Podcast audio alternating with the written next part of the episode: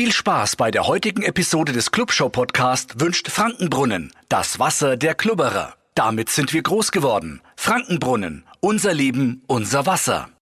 Die Clubshow, der Podcast mit dem leidenschaftlichen Klubberer und Gong 97.1 Moderator Mark Pepperny. Servus Klubberer! Was wäre ein Großereignis wie ein Spiel des ersten FC Nürnberg ohne die Sportberichterstattung, ohne die Zusammenfassung aller Highlights und Updates zu Spielern und Verantwortlichen im Vorfeld der Partie? Genau Riesengeschmarre. Damit wir Fans nach einem langen Arbeitstag daheim noch im Hausflur die Schuhe in die Ecke treten, die Hose ausziehen, ganz gemütlich auf die Couch fläzen und dann erstmal den neuesten Artikel über den Club im Kicker lesen können, gibt's Sportredakteure. Die gibt's überall auf der Welt und die besten davon wie soll's anders sein? Natürlich in Nürnberg. Und damit begrüße ich meinen heutigen Gast, Autor, Redakteur und absolute Nürnberger Legende Harald Kaiser. Servus. Hallo. Ich freue mich sehr, dass ich hier sein kann. Kannst du dich einmal kurz selber vorstellen für die zwei, drei Menschen in Nürnberg, die dich tatsächlich nicht kennen? Sehr lustig.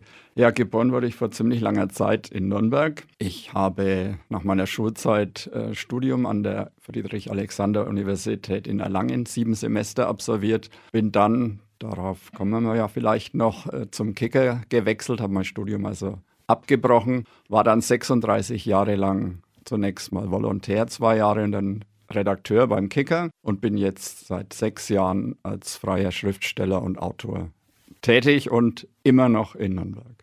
Immer noch in Nürnberg. Da schließt sich auch der Kreis. Du hast es gerade erwähnt, 36 Jahre lang warst du Redakteur und Sportjournalist beim Kicker. Wie bist du denn da hingekommen? Also das war ja, glaube ich, auch eher so eine, eine Zickzacklinie, um diesen Job zu kriegen. Ja, den Job zu kriegen ist gut. Ich habe mich nicht drum bemüht eigentlich. Ich habe, wie gesagt, studiert in Erlangen und ich habe dann 1980 ein äh, Flugblatt auf meinem Auto gefunden. War ich beim Club, damals noch mit dem Auto, was ich heute nicht mehr machen würde. Und da war so ein Flugblatt, ein Angebot, äh, dass sie eine Busreise zum Finale der Europameisterschaft 1980 in Rom anbieten eine Übernachtung in einem Drei-Sterne-Hotel, Abendessen und eine Eintrittskarte zum Finale Deutschland gegen Belgien. Und das habe ich dann mit neun Freunden wahrgenommen. Wir sind also zu zehnt mit dem Bus da nach Rom gefahren und Deutschland hat das Finale ja 2 zu 1 gewonnen und das war natürlich dann sehr lustig, die Heimfahrt. Und am Tag nach diesem Finale, der Montag, habe ich mir das erste Mal in meinem Leben den Kicker gekauft, um eine Erinnerung zu haben an das Ganze. Und in dieser Ausgabe des Kicker war dann eine Anzeige, dass sie zwei junge Leute, damals konnte ich mich ja nur angesprochen fühlen, suchen, die in einem zweijährigen Volontariat in Nürnberg zum Redakteur ausgebildet werden sollen. Dann habe ich mich mal beworben, habe mir gedacht, das würde mir vielleicht viel mehr Spaß machen als das Lehramtsstudium, das weitere, obwohl ich relativ weit ja schon war.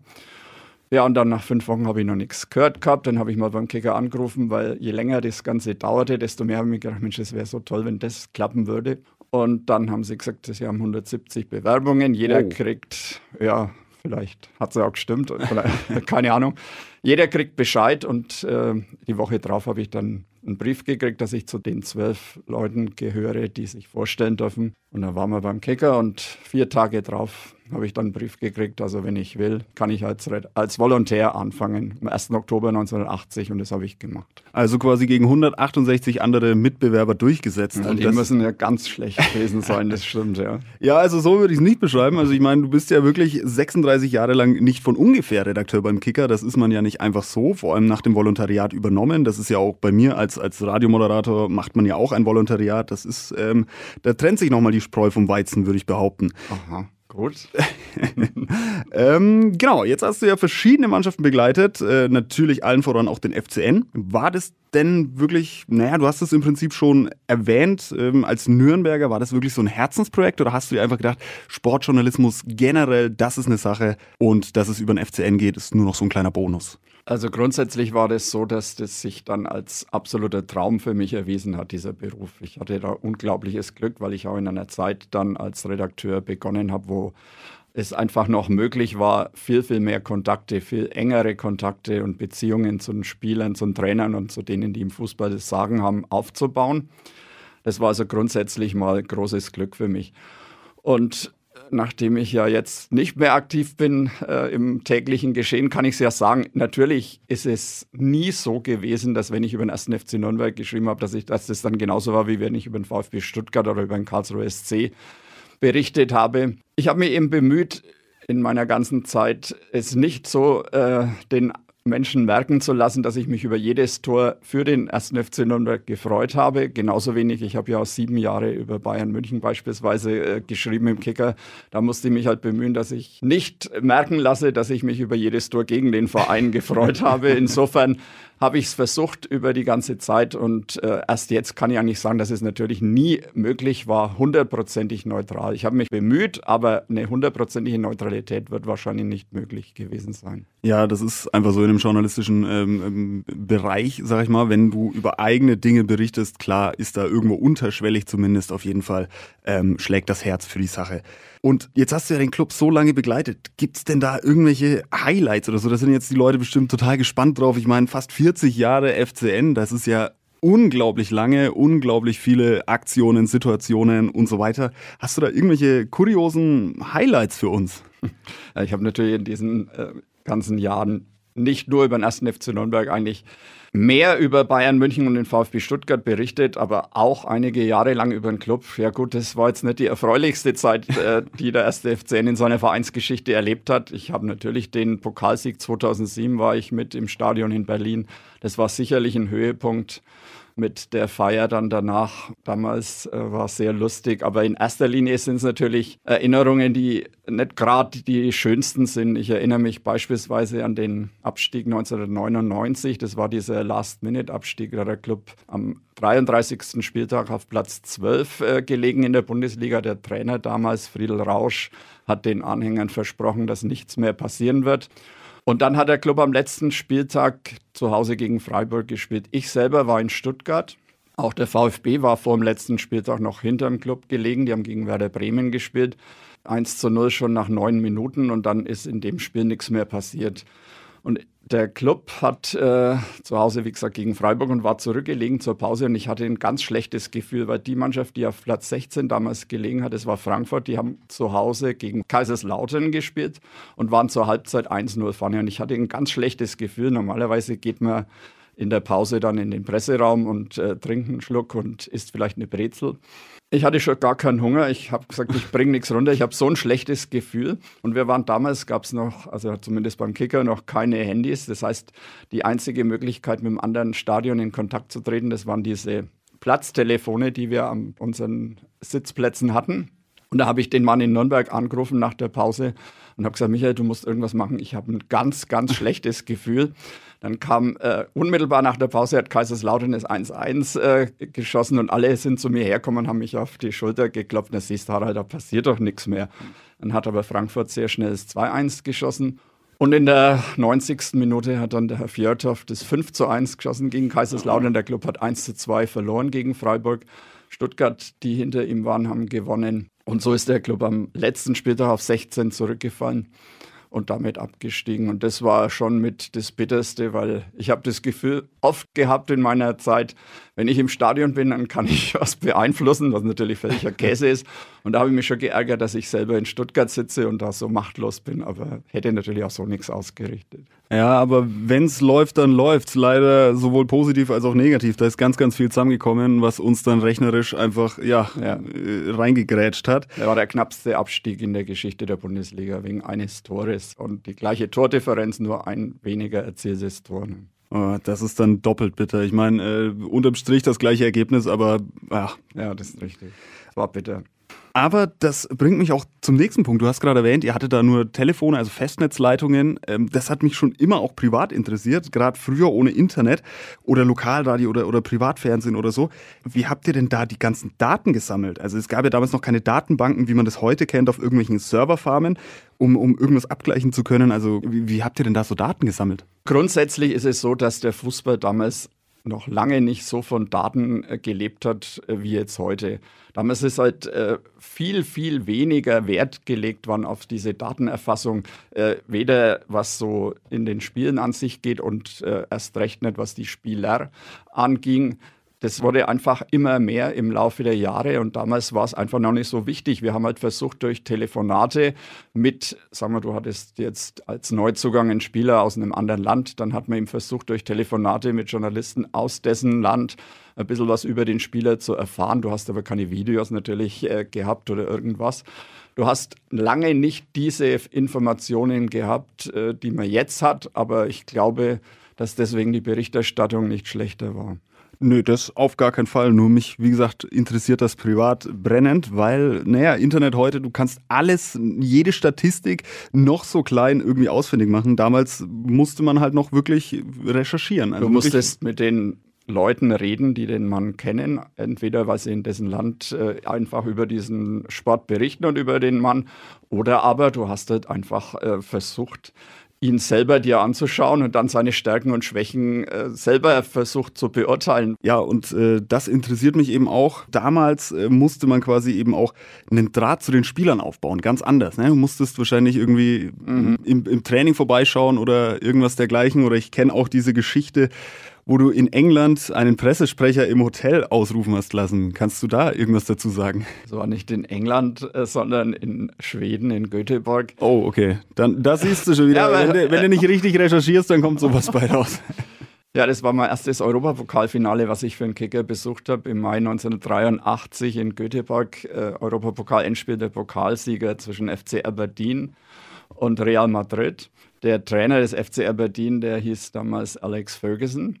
Und ich hatte ein bisschen was gut zu machen gegenüber meinem Chefredakteur, weil ich ein Jahr zuvor bei meinem ersten DFB-Pokalfinale als Kickerredakteur in Frankfurt, 1. FC Nürnberg gegen Bayern München, da bin ich beim 2 zu 0, das der Herr Dressel damals erzählt hat, da bin ich, glaube ich, ungefähr einen Meter hochgesprungen auf der Tribüne und hat mein Chefredakteur damals zu mir gesagt, Herr Kaiser, das können Sie sich nicht mehr erlauben. Sie sind jetzt Redakteur beim Kicker, Sie müssen neutral sein. Und da hatte ich also ein bisschen einen schweren Stand, dachte ich, okay, wenn ich dann so, so im Europapokalfinale das erste Mal fahre, dann bringe ich ein Interview mit einem Mann mit, der damals als aufstrebender Trainer galt, äh, wie gesagt, äh, damals noch in Aberdeen, der Herr Ferguson. Versuche ich mal ein Interview mit dem mitzubringen, obwohl ich den Auftrag jetzt in dem Sinn nicht hatte bin ins Hotel, habe mich ins Hotel der Schotten fahren lassen und habe den Pressesprecher ausrufen lassen. Der ist dann auch gekommen und äh, damals haben sich die Presseabteilungen der einzelnen Vereine nicht nur im Ausland, sondern auch in Deutschland noch nicht so als Presseverhinderer wie heute gesehen, sondern eher als Brückenbauer. Und dann habe ich gefragt, ob es möglich wäre, innerhalb der nächsten eineinhalb Tage, also bis zum Finale, ein Interview mit dem Alex Ferguson zu führen. Und dann hat er gesagt, ich soll warten. Und eine Viertelstunde später ist er zurückgekommen hat gesagt, also heute Abend um sechs, Sie haben zehn Minuten und äh, kriege ich als völlig unbekannter, ihm völlig unbekannter, generell unbekannter Journalist ein Interview mit dem Trainer vom Europapokalfinale, wäre ja heute auch völlig undenkbar.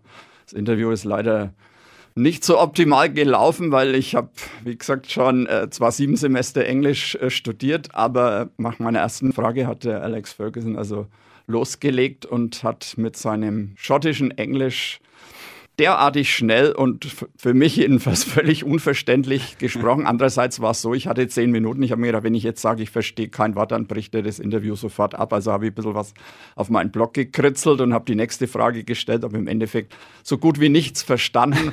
Und äh, deswegen ist auch keine Zeile von diesem Interview dann im Kicker erschienen. Okay, schade, aber die, die Geschichte ist auf jeden Fall, die hat es äh, sogar heute dann immer noch äh, Kreise gezogen, ja. Im Nachhinein ganz lustig, ja, damals weniger. Ja, kann ich mir vorstellen, wenn man dann so ein bisschen ähm, auf heißen Kohlen sitzt, ja. aber genau. Aber ähm, jetzt schlagen wir dann doch nochmal die Brücke nach England, denn du giltst ja oder hast neben dem deutschen Fußball auch quasi mehr oder weniger als England-Experte gegolten beim Kicker. Wie ist es denn dazu gekommen? Also ich glaube, begonnen hat es damit, dass ich im A diese sieben Semester Englisch studiert habe, dass ich damals jedenfalls nur ganz gut Englisch äh, gesprochen habe. Und äh, ich habe auch Verwandtschaft in England, eine Schwester meines Vaters, die ist dahin gezogen, habe zwei Cousins in England, das heißt, ich interessiere mich sehr für englischen Fußball schon immer. Brighton and Hove Albion ist da mein Verein, die sind ja jetzt auch in diesem Jahr erstmals überhaupt in einem europäischen Wettbewerb vertreten. Und es hatte immer das Interesse am englischen Fußball damals geweckt. Und dann habe ich 2006 vor der Weltmeisterschaft hier in unserem Land wurden dann erstmals die sieben führenden Fußballnationen von einem Redakteur begleitet und ich habe dann England gemacht, war also vier Wochen da in der Nähe des englischen Hotels in Baden-Baden. Ins Hotel selber durfte man natürlich nicht und habe da dann über die englische Mannschaft berichtet, bin dann mit denen gefahren nach Frankfurt, haben sie das erste Spiel gegen Paraguay äh, gespielt und dann hier in Nürnberg gegen Trinidad Tobago bis dann zum Viertelfinale gegen Portugal, wo sie dann ausgeschieden sind. Habe ich also überall, wo die Engländer waren, war auch ich, wobei ich sagen muss, das war auch kein sehr, sehr schönes Arbeiten, weil da sehr, sehr restriktiv die Pressearbeit gehandhabt wurde. Wir haben überhaupt keine Chance gehabt, zum Beispiel der Trainer hieß damals der Sven Göran Eriksson, dann gab es natürlich einen David Beckham, es gab einen Wayne Rooney, wo wir alle deutschen Journalisten, die sich da versammelt hatten in Baden-Baden, mal öfter versucht haben, wenigstens zusammen mal ein Interview zu kriegen, aber es war überhaupt nichts möglich. Wir durften auch kein Training anschauen. Und ich habe damals mit dem Pressechef der FA, des englischen Fußballverbandes, mehrmals Mails getauscht und habe gesagt, sie beschweren sich immer über die englischen Journalisten, dass die alle möglichen Dinge erfinden. Aber ich habe ihm gesagt, ich würde zum Beispiel gerne mal schreiben, wie ist der Gesundungsprozess von Wayne Rooney, der hatte vorher einen Mittelfußbruch erlitten. Dann war ja England so bekannt dafür, dass sie im Elfmeterschießen immer ausscheiden. Habe ich gesagt, ich würde gerne mal schauen, trainiert ihr Elfmeterschießen und so weiter. Es war alles nicht möglich. Und äh, also es war generell zwar interessant, mal dabei zu sein, aber im Prinzip war man trotzdem außen vor. Das ist dann natürlich ähm, ja schade. Aber wenn du dann doch mal über eine Mannschaft oder Trainer oder einzelne Spieler berichten durftest und vielleicht da mal ein bisschen kritischer geworden bist, ist denn da vielleicht, naja, bist du da im weitesten Sinn mit irgendwem zusammengerutscht? Gab es da irgendwie auch mal ein bisschen äh, Disput, ein bisschen ja, Ärger oder irgendwas dergleichen? Ja klar, also wenn man sich jetzt als äh, Journalist versteht, der doch versucht, so neutral wie möglich äh, zu berichten, dann bleibt es ja nicht aus, dass man auch mal kritisch über den Verein, über Spieler berichten muss. Und äh, ich hatte viele Erlebnisse. Ich habe bei Spielern, meistens ist es dann so gewesen, dass die einfach nicht mehr mit dir gesprochen haben. Bei Trainern war es so, dass der Trainer dann versucht hat, mich von der Berichterstattung von dem Verein auszuschließen. Hat da mal ein Trainer zum Beispiel bei meinem Chefredakteur angerufen und gesagt, äh, er will nicht mehr, dass ich über den Verein schreibe, sondern okay. der Chef soll einen anderen schicken.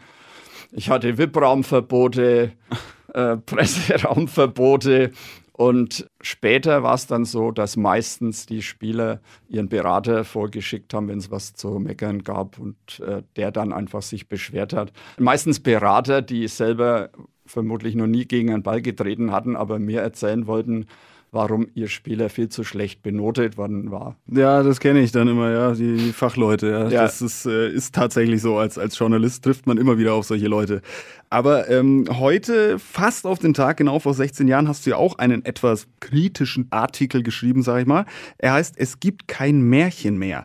Darin ging es um die Beurlaubung von unserem damaligen Trainer Hans Meyer, der in der Abstiegssaison direkt nach unserem letzten Pokalerfolg 2-7 gehen musste.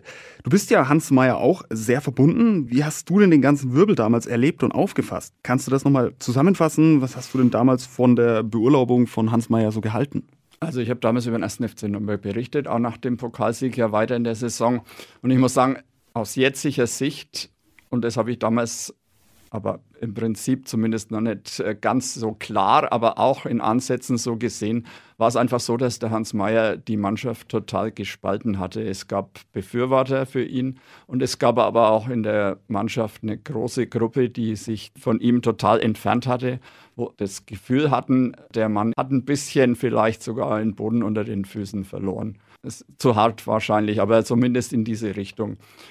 Ja, und dann hat der Club im Europapokal damals in Lissabon gespielt und da hat die Vereinsführung um den damaligen Sport damals war er noch Sportdirektor, dann wurde er später Sportvorstand, Martin Bader, hat den Hans Mayer noch in die Pressekonferenz vor dem Spiel geschickt. Und am Abend dieses, dieser Pressekonferenz wurde der Hans Mayer dann entlassen, weil der Martin Bader noch die Zusage von dem Thomas von Hesen, der dann der Nachfolger war, die musste er erst noch einholen, deswegen musste der Hans Mayer noch in die Pressekonferenz. Es war eine sehr, sehr stillose Entlassung. Aber grundsätzlich war ich jedenfalls damals der Meinung, dass es eigentlich berechtigt war, wenn der Hans Mayer nicht diesen Erfolg gehabt hätte mit dem Club damals mit dem Pokal und dem fünften Platz in der Bundesliga in der Saison zuvor, dann hätte man ihn sicherlich auch schon viel, viel eher entlassen. Er hat dann auch finde ich, äh, fachliche Fehler gemacht. Der Raphael Schäfer ging ja nach dem Pokalsieg, der Torhüter ging zu, nach Stuttgart. Der Nachfolger, den hat man aus Tschechien geholt, den Herrn Blaschek, der ja. war von Anfang an hat man gemerkt, der packt es nicht. Diesen ersten Wechsel, es war sein erster Wechsel ins Ausland und da ist er einfach nicht damit zurechtgekommen, obwohl er damals die Nummer zwei in Tschechien war, hinter dem Peter Tschech. Er hat viele, viele Fehler gemacht, hat im Club Spiele verloren und trotzdem hat er Hans Meyer an ihm festgehalten. Der Club hatte ja einen Pokalhelden mit dem Daniel Klever als Nummer zwei und den hat er aber erst nach dem 23, am 23. Spieltag damals das erste Mal gebracht. Dann hat er den Fehler gemacht, den Jan Koller zu holen in der Winterpause, der mit 10 Kilo Übergewicht in Nürnberg aufgetaucht ist und im ja, Prinzip. Äh, sagt man auch noch was, ja. Ja, war tschechischer Mittelstürmer in seiner guten Zeit, auch ein richtig gefährlicher Mann. Aber wie gesagt, mit viel, viel Übergewicht in Nürnberg angetreten. Der hat aber auch immer gespielt. So hat der Charist Angelos Charisteas, den der Club zuvor in der Sommerpause geholt hatte, damals teuerster Einkauf der Vereinsgeschichte. Der musste dann auf dem rechten Flügel ausweichen in einer Zeit, wo man das Gefühl hatte, jetzt hat er Fuß gefasst beim Club.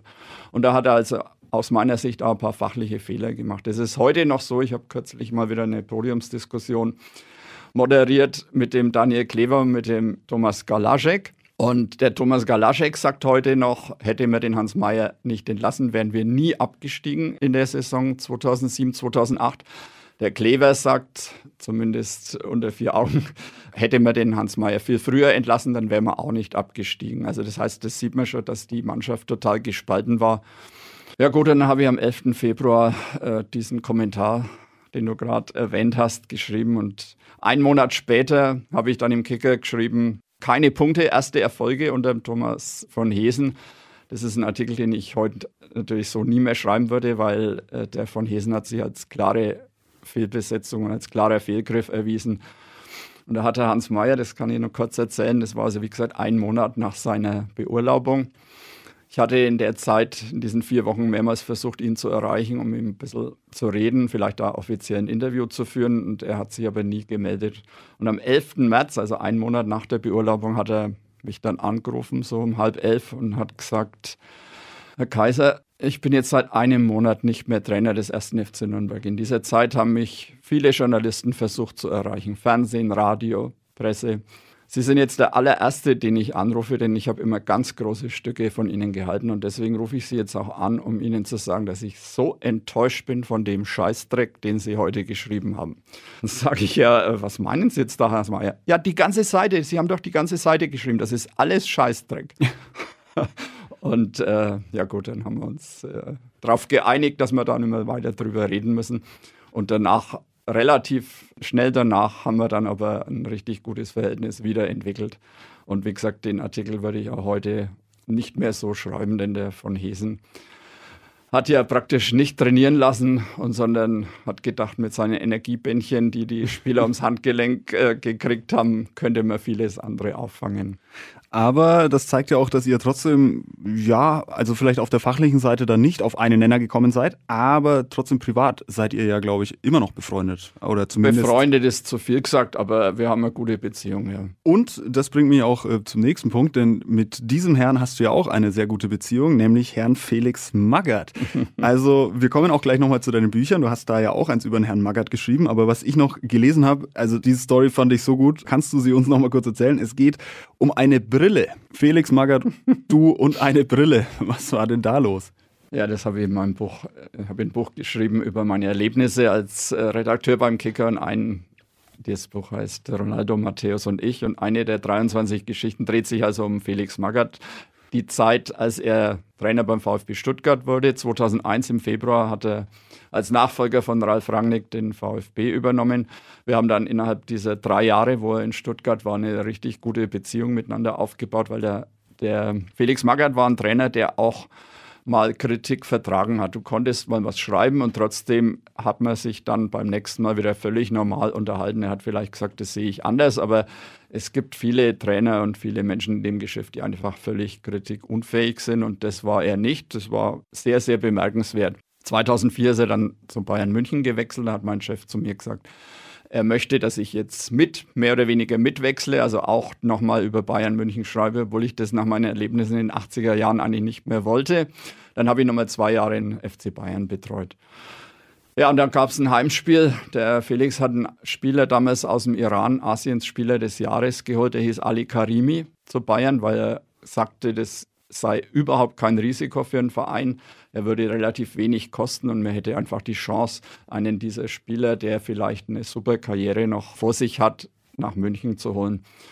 Und dann gab es ein Heimspiel gegen Kaiserslautern. Achso, der Felix und ich, wir haben uns da über Dinge oft mal unterhalten, so abseits des Fußballs, weil mit vielen Trainern kannst du halt wirklich nur eigene Mannschaft, gegnerische Mannschaft, sportliche Lage reden und mit ihm konnte man sich über alles unterhalten. Ich habe ja jede Woche ein bis zweimal mit ihm telefoniert für unsere Geschichten im Kicker. Und dieses Heimspiel gegen Kaiserslautern war dann ein sehr schlechtes Spiel im Dezember hat der Ali Karimi, wir geben ja jeden Spielern eine Note nach dem Spiel, eine 4,5 gekriegt, die schlechteste Note aller Bayern-Spieler. Und da hat mich der Felix dann am Sonntag, also einen Tag nach dem Spiel, oder war es ein Montag, angerufen und hat gesagt, äh, Herr Kaiser, Sie waren gestern nicht im Stadion. Dann habe ich gesagt, freilich war ich im Stadion, wir haben uns ja gesehen, haben doch sogar kurz miteinander gesprochen bei der Pressekonferenz.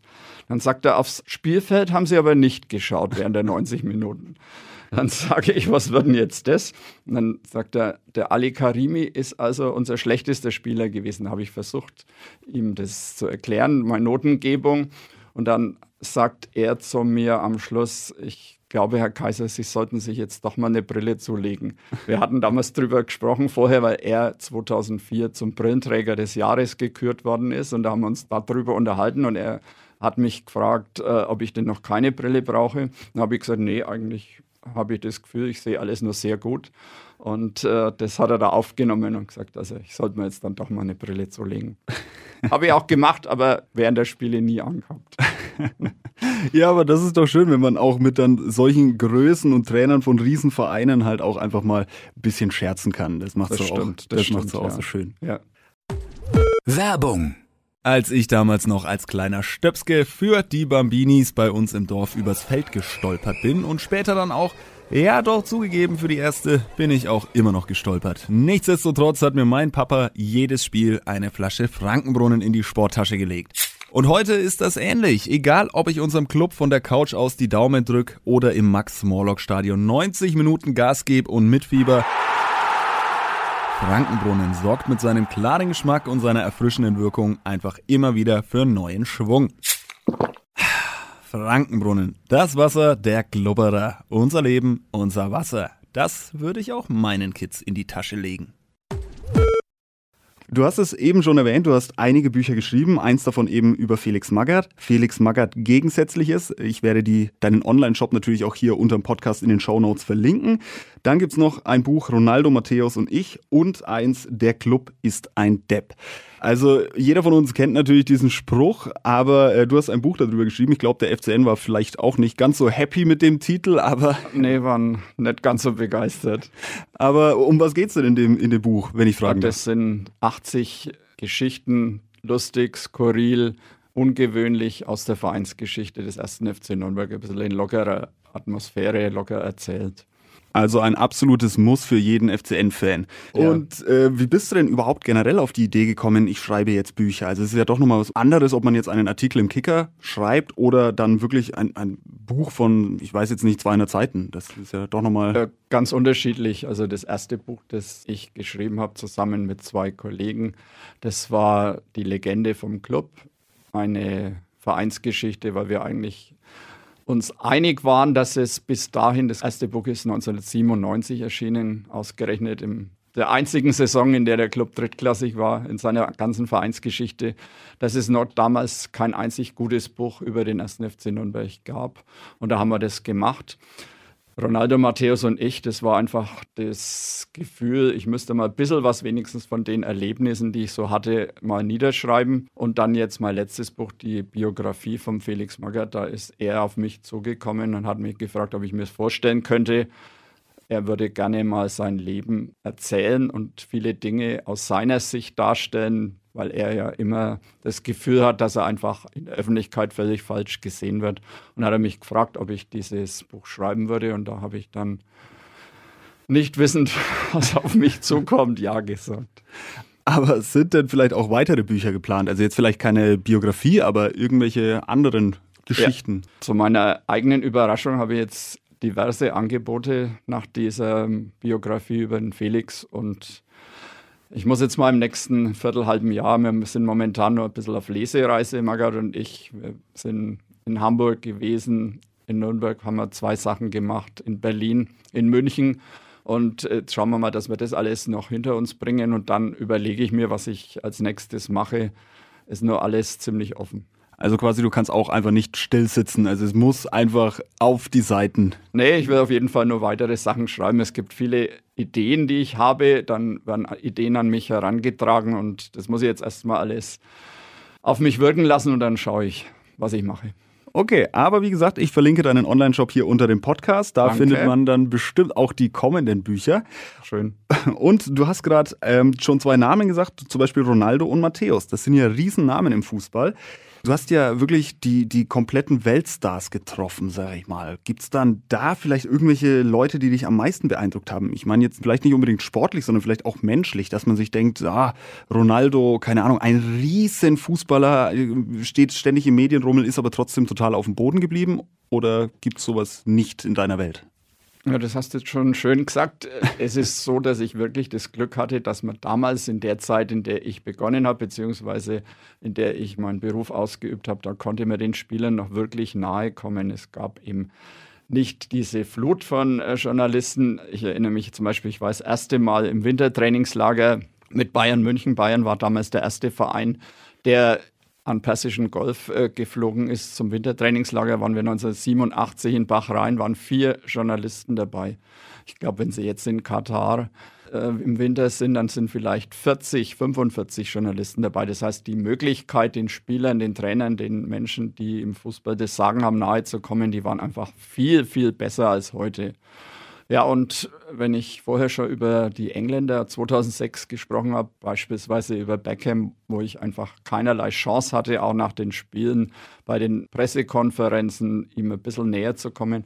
Insofern hat es mich einfach sehr, sehr beeindruckt, wie der Cristiano Ronaldo, der ja mindestens oder zumindest auf der gleichen Stufe wie der Beckham steht, was so die Popularität und sein Ansehen in den, ähm, bei den Fans äh, angeht, wie der sich verhalten hat, als ich ihn das erste Mal getroffen habe. Das war bei der Europameisterschaft 2012, war ich in Kharkiv in der Ukraine, habe alle Spiele, die dort äh, stattfanden, betreut. Unter anderem gab es da das Spiel Niederlande gegen Portugal. Und da bin ich dann nach dem Spiel auf den Cristiano Ronaldo zu. Der hat zunächst mal mit portugiesischen Journalisten gesprochen und dann ist er so gelaufen. Und ich habe ihn angesprochen, er kannte mich nicht und äh, woher auch. Äh, und ähm, habe mir eben vorgestellt, habe gesagt, ich bin vom Kicker in Deutschland. Und dann sagt er, oh, ich kenne den Kicker, eine sehr interessante Zeitschrift. Dann habe ich gesagt, ob er dann etwas verwechselt vielleicht. Aber er hat gesagt, no, no, ich kenne den Kicker. Und dann haben wir uns unterhalten und er hat sich in einer Art und Weise geöffnet da gegenüber mir, wo ich schon wirklich verblüfft war. Es war das einzige Mal in meiner ganzen Reporterkarriere, dass ich von einem Spieler ein Autogramm äh, mir geholt habe und das dann nach Südafrika geschickt habe. Übrigens, weil ich da zwei Jahre vorher bei der Weltmeisterschaft in so vielen Projekten war, die Kinder betreut haben, straffällig gewordene Kinder und denen wollte ich, habe ich zunächst schon mal ein bisschen so Fußballausrüstung äh, geschickt gehabt und dann wollte ich ihnen das Ronaldo Autogramm schicken, ist aber, wie ich dann leider erfahren habe, nie angekommen. Ah, leider irgendwo in der Post vielleicht verloren gegangen. Ja, oder rausgefischt worden. Also, ja. aber der Ronaldo war, hat mich beeindruckt, weil er eben ein ganz anderes Image ja oft hat. Dieses Image des Arroganten und Unnahbaren. Und das habe ich zumindest ganz anders erlebt. Jeder macht ja seine eigenen Erfahrungen mit Spielern und da war ich sehr, sehr überrascht. Ja, das habe ich aber tatsächlich über grad präzise gesagt äh, Ronaldo schon öfters gehört. Er wirkt zwar immer arrogant, aber er soll hinter den Kulissen eigentlich ein total lieber, netter Mensch sein. Also es gibt ganz andere, die sich dann irgendwie auf dem Erfolg äh, denken, sie wären jetzt bessere Menschen, ja. was bei Ronaldo gar nicht so ist. Also er geht ja regelmäßig Blut spenden, hat so viele Projekte für, äh, für bedürftige Kinder. Und, und in seiner Heimatstadt, in Funchal in, auf Madeira, das ist sensationell, was der da alles macht und wie die Menschen ihn halt da auch verehren. Ja, der hat definitiv ähm, das falsche Image im Fernsehen bekommen, meiner Meinung nach. Glaube ich auch, ja. Von Ronaldo, da muss man leider auch sagen, ich glaube, Ronaldo findet Nürnberg nicht mal auf Google Maps, aber wir sind ja hier in der geilsten Stadt der Welt und es soll ja auch um unseren Club gehen. Der Ronaldo hat übrigens schon mal in Nürnberg gespielt, ne? bei der Weltmeisterschaft 2006. gegen die Niederlande. Ah, okay. Da. Ist, ist allerdings nach 30 Minuten nach einem Foul von Bularus verletzt ausgewechselt worden. Ah ja, schade. Aber dann hat er vielleicht mehr Zeit gehabt, sich die wunderschöne Stadt anzuschauen. ähm, aber was sagst du denn zum Beispiel zu unserem Club, zur aktuell laufenden Situation, zum aktuell laufenden Saisonverlauf? Also ich finde die Saison eher enttäuschend, muss ich ganz ehrlich sagen. Ich bin der Meinung, dass der Club drauf und dran ist, eine riesige Chance auch in dieser Saison zu verpassen. Das ist ein Jahr in der zweiten Liga. Es gibt keine herausragende Mannschaft. Der Club hat noch Spieler in seinen Reihen, wo man sagen muss, da weiß jeder, dass die eine gute, vielleicht sogar große Karriere vor sich haben. Die sind noch da alle. Und wenn ich jetzt sehe, Spitzenreiter St. Pauli, die jetzt nach 21 Spieltagen waren die, glaube ich, 13 Punkte vom 1. FC Nürnberg. Ein Verein wie Elversberg, von dem viele Clubfans letztes Jahr noch keine Ahnung hatten, wo liegt es eigentlich, stand vor dem 1. FC Nürnberg. Dann muss ich sagen, dann stimmt halt doch irgendwas nicht. Es kann nicht sein, äh, dass Elversberg vom Club ist, der St. Pauli, die meiner Ansicht nach zumindest personell, wenn man das individuell sieht, nicht besser besetzt sind, dass die so weit vor dem Club stehen. Also irgendwas läuft wieder nicht rund und wie gesagt, das ist eine Saison, in der du eine große Chance hättest. In der nächsten Saison hast du es wahrscheinlich nicht mehr, weil im Brown, Usun, vielleicht äh, Kastrop nimmer beim Club spielen werden. Das finde ich sehr schade. Brown hat ja schon unterschrieben, ist uns nur bis Ende der Saison von Frankfurt wieder zurück ausgeliehen, ist dann auf jeden Fall definitiv nicht mehr in den Reihen des ersten FC Nürnberg. Gleiches gilt für Can Usun. Also er hat zwar noch, glaube ich, nirgendwo unterschrieben, aber es ist eigentlich, äh, alle Zeichen stehen auf Wechsel. Ähm, er hat jetzt schon einen Marktwert von 8 Millionen. So realistisch müssen wir sein, den können wir einfach nicht bezahlen. Und ähm, natürlich das Geld bringt uns dann schon auch was, obwohl Can Usun momentan meiner Meinung nach die treibende Kraft ist im äh, Kader. Aber kann man denn sonst irgendwas ausmachen, woran es denn liegt, dass der FCN jetzt diese Chance wieder verpasst? So hundertprozentig äh, ganz so nahe dran bin ich natürlich nicht. Ich kann nur sagen, welchen Eindruck ich habe und der ist einfach, dass Spieler auch nicht besser geworden sind jetzt im Lauf der Saison. Äh, so ein Benjamin Goller, von dem halte ich sehr viel, der eigentlich wirklich alles mitbringt, was man so auf der rechten Außenbahn äh, haben muss heute, der aber jetzt äh, immer schlechter geworden ist im Lauf der Rückrunde. Ich hatte Mitte der Vorrunde mal das Gefühl, in der Saison könnte was klappen, aber wenn ich jetzt sehe, der Club hat ja oft mit Hayashi und Okunoki in der Sturmspitze äh, gespielt. Darauf haben sich die äh, Gegner sehr, sehr schnell eingestellt und es gab irgendwie, hatte ich jedenfalls das Gefühl, keinen Plan B. Und insofern hat der Club die gute Ausgangsposition, die er mal in Mitte der Hinrunde hatte, dann wieder verspielt. Ich weiß auch nicht äh, hundertprozentig, was jetzt äh, der Grund ist. Meiner Ansicht nach ist es schon so, dass der Plan B gefehlt hat in vielen Dingen, dass man gesagt hat, die Trainer der Gegner haben sich darauf eingestellt, die wussten, wie der Club spielt und äh, es hat aber keine große Veränderung beim Club gegeben. Zumindest die Flexibilität während des Spiels war nicht da. Der Herr Fjell ist äh, für mich der richtige Trainer gewesen, weil er in der U21 mit jungen Spielern schon gearbeitet hatte. Und es ist ja auch so, dass in dieser Saison junge Spieler in der ersten Mannschaft jetzt spielen. Aber so hundertprozentig überzeugt äh, bin ich jetzt nicht mehr vor ihm, zumal er halt auch meiner Ansicht nach keine Kritikfähigkeit hat. Er reagiert sehr seltsam, wenn man mal ein bisschen Kritik an ihm übt. Da kann ich leider gar nichts dazu sagen, denn ähm, ich habe natürlich, liebe Hörer, auch schon ganz oft angefragt äh, beim FCN und man muss dann aber auch so fair sein, in der laufenden Saison keine Chance. Die Spieler haben was Besseres zu tun, als sich äh, irgendwie dann um, um Podcasts und so weiter zu kümmern. Das gleiche gilt natürlich für den Trainer. Ich bleibe aber für euch weiter dran und versuche natürlich irgendeinen Spieler oder Trainer auch mal äh, ans Mikro zu bekommen und da mal nachzufragen. Aber ist es denn dann aus deiner Sicht realistisch, dass der FCN irgendwann in naher Zukunft wieder erstklassig wird? Also wenn ich jetzt ehrlich sein soll, dann sage ich nein. Der Club hat, wie gesagt, in dieser Saison nochmal diese Chance gehabt oder hätte sie gehabt. Je länger du als Verein wie der erste FCN in der zweiten Liga spielst, und das sieht man an Vereinen wie im Hamburger SV, der inzwischen neben St. Pauli und Kiel ja die Mannschaft ist, die am längsten ununterbrochen in der zweiten Liga spielt. Lange Jahre der Dino der Bundesliga, jetzt sowas wie der Dino der zweiten ja. Liga. Du siehst es an Schalke, du siehst es an Hertha, an Kaiserslautern, an 60 München, die ganzen Traditionsvereine. Je länger sie mal in der zweiten Liga sind, umso schwieriger wird es, wieder nach oben zu kommen. Zumal es halt heute auch relativ schwierig, um nicht zu sagen unmöglich ist, eine Mannschaft in Ruhe aufzubauen, wie es früher möglich war. Du kannst weder mehr aus der Jugend die Spieler nach oben schieben, weil sie auch in der Jugend ja schon weggekauft werden. Und äh, wie man jetzt in dieser Saison sieht, du hast jetzt sehr gute junge Spieler, die einfach vielleicht noch ein Jahr brauchen, um wirklich ganz, ganz ihre Topleistung abzurufen. Aber sie sind halt nächstes Jahr nicht mehr da. Du kannst ohne fremdes Geld mit dem Geld, wenn du arbeiten musst, das du selber verdienst, dann ist es heute sehr, sehr schwierig, um nicht zu sagen, wie gesagt, unmöglich, äh, dann wieder nach oben zu kommen. Also es ist immer schwieriger von Jahr zu Jahr. Es ist ja der Unterschied zwischen dem Geld, was du als Bundesligist kriegst vom Fernsehen und dem Geld, was du in der zweiten Liga verdienst. Das sind klare zweistellige Millionenbeträge. Die machen es einem sehr, sehr schwer, wieder nach oben zu kommen. Und dieses Schicksal, das teilt der Club ja auch mit vielen anderen Vereinen. Das stimmt, aber liegt das vielleicht oder naja, wie soll ich sagen, die, die weltweite Fußballsituation hat sich ja komplett verändert. Also es gibt ja jetzt wirklich horrende Ablöse- und Transfersummen, was früher vielleicht noch 10.000 Euro waren, sind jetzt vielleicht 100.000. Der, der sportliche Ehrgeiz ist irgendwie meiner Meinung nach auch nicht mehr da. Also diese, dieses Städtevergleichen hast du in dem Sinn gar nicht mehr und muss ich aus meiner Sicht so sagen, ich finde, die zweite Bundesliga ist mittlerweile deutlich attraktiver und spannender als die erste Liga. Natürlich, Geld ist dann wieder in der ersten Liga mehr verteilt und so weiter, aber woran liegt denn das? Kann man das irgendwie zusammenfassen?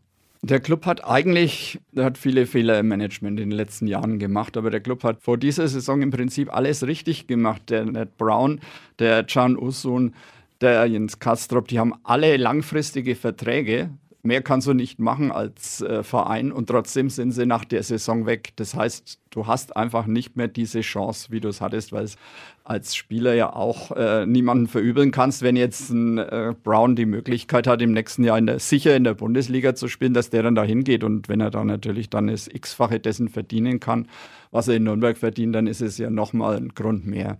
Das heißt, auch wenn du alles richtig machst, was ich jetzt nicht sagen will, dass es der Club gemacht hat, aber zumindest in der Saison mehr richtig gemacht als in den Jahren zuvor, auch dann hast du eigentlich äh, die Chance, dass du dann wieder nach oben kommst, ist eher gering. Du brauchst viel, viel Glück. Der Club hätte, wie gesagt, in der Saison mal die Chance gehabt, glaube ich.